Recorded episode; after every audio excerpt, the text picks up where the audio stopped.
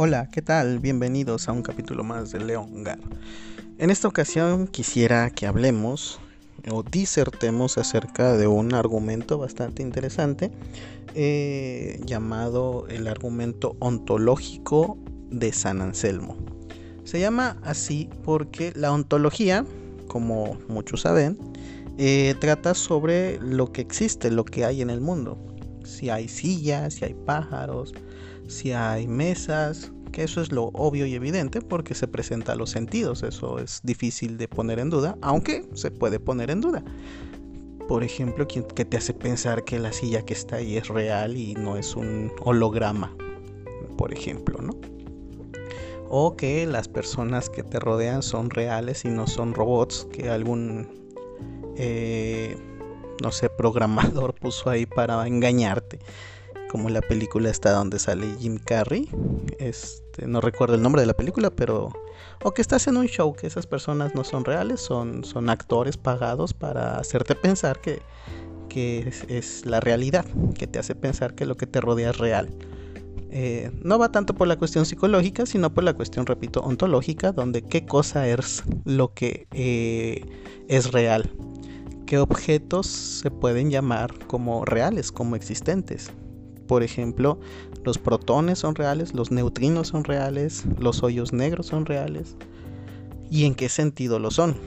Y en ese sentido podemos decir los sueños son reales, los pensamientos, las ideas, las matemáticas son reales. Y si son reales, ¿en qué sentido lo son? O sea, el número 5 es igual o tiene la misma realidad que el sillón en el que estás sentado. Eh, tienen la misma el mismo estatus ontológico y yéndonos más lejos eh, podemos señalar la existencia de otros seres como eh, los duendes, los extraterrestres, los ángeles, los seres divinos, Dios y estas cosas, ¿no? ¿Qué cosa hace que un objeto sea real, sea existente? Porque pues, podemos decir que los pensamientos son reales, pero los pensamientos no existen al menos no en el sentido como existe la silla o existen las, los árboles, las plantas, eh, las piedras. en ese sentido, pues no. En fin, en eso se trata la ontología, de qué cosa es lo que hay. San Anselmo, un hombre que como su nombre lo dice, fue un religioso, San Anselmo, eh, estaba preocupado por la eh, creciente ola de gente, eh, digámosle, no bien propiamente dicho atea, pero sí agnóstica, que ponía en duda la existencia de Dios. Decían, bueno, Dios puede existir y qué bien, pero no tenemos modo de conocerlo. ¿Por qué? Porque es Dios. O sea, ¿cómo vas a conocer algo tan grande y maravilloso como, como un ser divino? Y otros decían, no, no existe.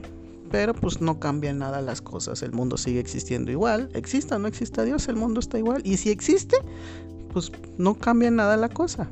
O sea, si yo digo Dios existe, me confieso, voy a misa, me bautizo y todo esto, el mundo va a seguir igual.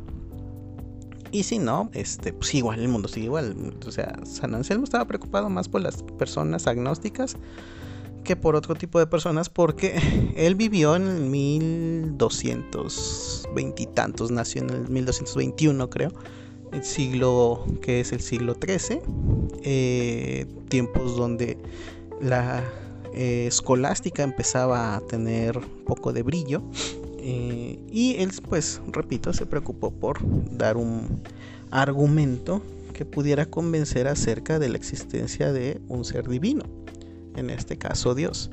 No le va a llamar, al menos no en primera instancia, el Dios cristiano, pero sí una deidad. Eh, pero va a tratar de hacerlo desde la razón.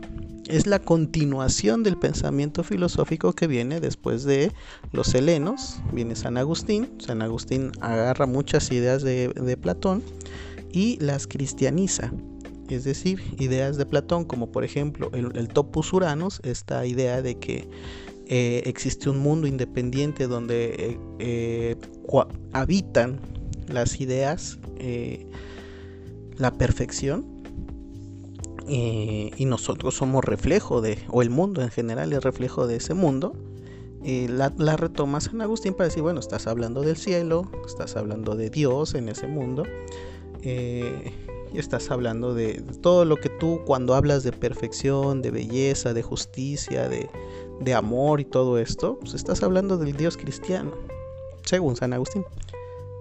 Obviamente San Agustín no solamente agarró los textos de, Platón y les puso ahí donde, donde San Agustín hablaba de, de justicia, de amor, de, de, infinitud, de, de, idea, yo qué sé, le puso Dios ahí. No. Hubo más, más reflexión de por medio y es algo más complicado, pero pues bueno, digámoslo así. Entonces, después de San Agustín, obviamente hubo más filósofos, más religiosos que se pusieron a reflexionar, hicieron sus, trabajos. Hay mucho material ahí que, que ha sido eh, ¿cómo decirlo? Ha sido eh, echado a menos y que hoy nos serviría bastante, ¿eh? bastante, porque pareciera que estamos volviendo a las mismas cosas que los medievales ya habían, ya se habían preocupado, ya habían reflexionado y ya habían hasta resuelto algunas de ellas. En fin, San Anselmo dice, bueno, la razón nos tiene que servir de algo. No podemos solamente creer y ya. No somos seres irracionales si Dios nos dio las razones para algo. Y no creo que nos haya dado la razón y no nos haya pedido utilizarla. O sea, nos haya dicho, ¿sabes qué? Si tú quieres creer, tienes que apagar tu razón, entonces ¿para qué me la das? Fe y razón deben de tener un, vínculo.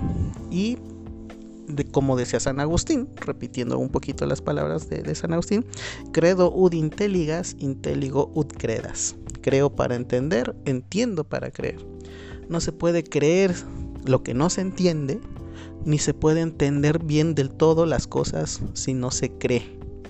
En fin, eh, en, ese tenor de, armonizar la filosofía o la razón con la fe, es que San Anselmo dice, Señor, te pido me ilumines para que yo pueda dar fe, pueda dar pruebas de tu existencia y saca el primer argumento que después se va a venir una serie de, modificaciones de ese mismo argumento para demostrar la existencia de Dios.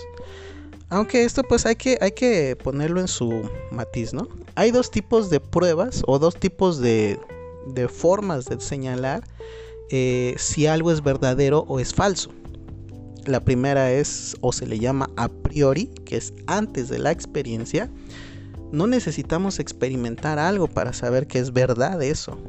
Por ejemplo, si yo les digo este el cuadrado tiene cuatro lados, el simple hecho de decir cuadrado eh, ya, ya implica que tiene cuatro lados. No necesito ir yo a la experiencia, es decir, no necesito ir a buscar un cuadrado y contar sus lados ir a algún lugar donde encuentre yo un cuadrado y diga, a ver, a ver si es cierto, uno, dos, tres, cuatro, ah, sí es cierto, es verdad que el cuadrado tiene cuatro lados. No, eso ya está presupuesto en el concepto, que cuadrado tiene cuatro lados, o que un triángulo tiene tres ángulos, o sea, triángulo, tres ángulos, o que los solteros son no casados, o este, ese tipo de, de juicios, sobre todo, y son paradigmáticos los ejemplos de la matemática.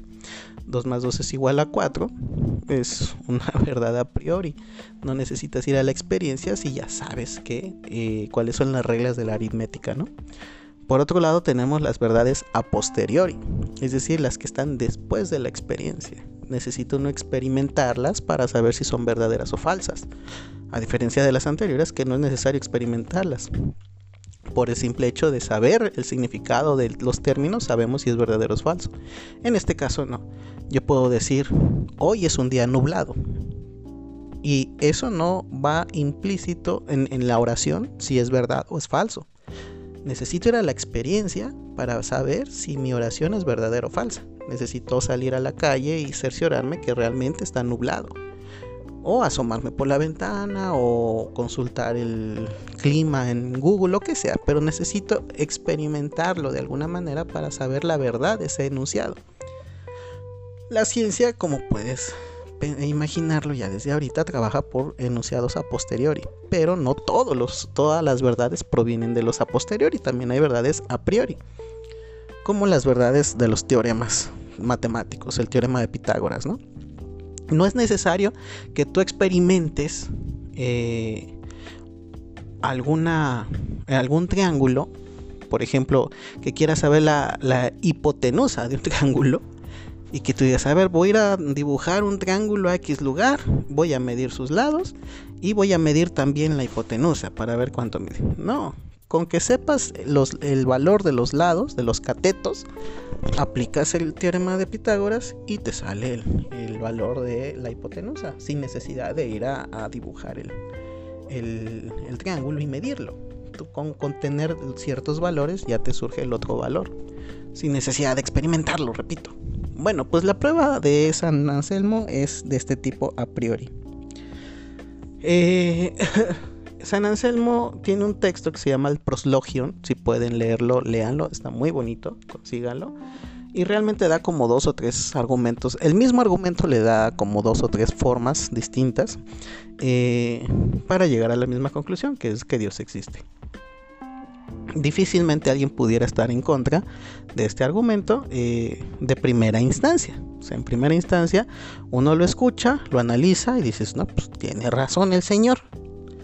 ¿Por qué habría yo de dudar de esto? Si dudo de esto, dudaría yo de la razón y me estaría comportando como un ser irracional, porque no le estoy haciendo caso a la razón. En fin, eh, el argumento es un poco complejo, bueno, no complejo en el sentido de que sea muy, muy difícil, sino que es un poco enredoso.